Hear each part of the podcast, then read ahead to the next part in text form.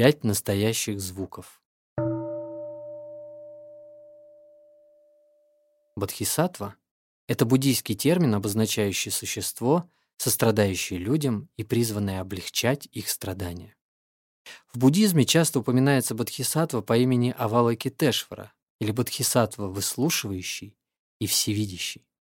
Само имя Авалокитешвара означает существо, глубоко внимающее всем звукам мира. Согласно буддийской традиции, Авалокитешвара способен улавливать все существующие на Земле звуки.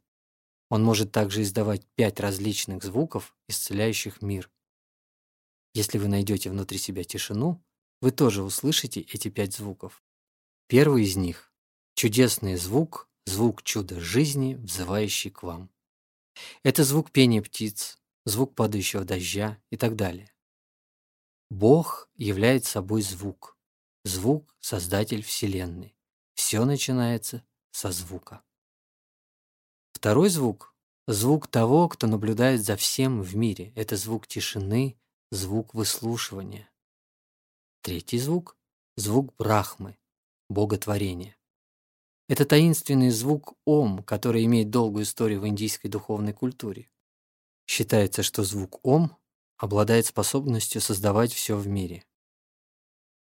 В Писании буддизма утверждается, что он создал космос, мир и Вселенную.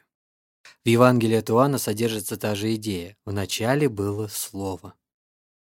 Согласно самым старым индуистским текстам Ведам, этим словом, создавшим мир, является слово «Ом».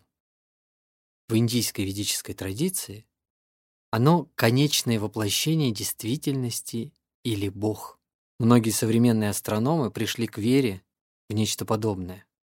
Они искали начало времени и начало космоса и пришли к гипотезе, что в начале Вселенной был большой, громкий, взрывоподобный звук.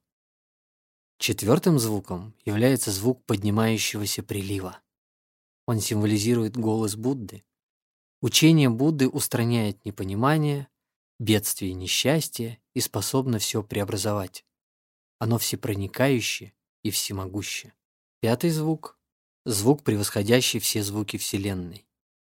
Это звук скоротечности и непостоянства, напоминающий нам о том, что нельзя быть слишком привязанным к какому-то конкретному слову или звуку. Многие ученые представляют учение Будды сложным и трудным для понимания, но Будда всегда говорил очень просто и не нагромождал слова.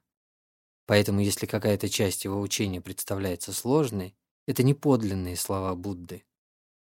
Где бы вы ни были, вы везде способны услышать этот пятый звук. Даже если вы в тюрьме, вы можете услышать звук, превосходящий все звуки Вселенной.